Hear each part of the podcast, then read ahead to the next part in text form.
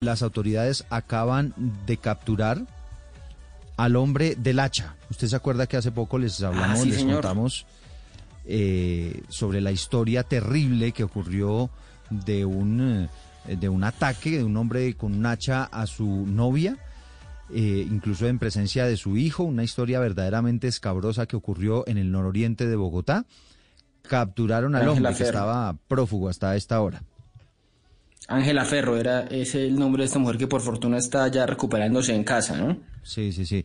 Antes de Y los Miguel diarios- Camilo Parra, el, el, el, el hombre, el del hacha, el, el, el- la bestia del hacha. Exactamente. Eduard Porras, antes de los diarios, rápidamente, detenido este hombre, ¿cómo ocurrió? Sí, señor. Hechos ocurridos el pasado 16 de octubre y desde ese mismo instante la Fiscalía General dispuso de varios hombres para que lo siguieran.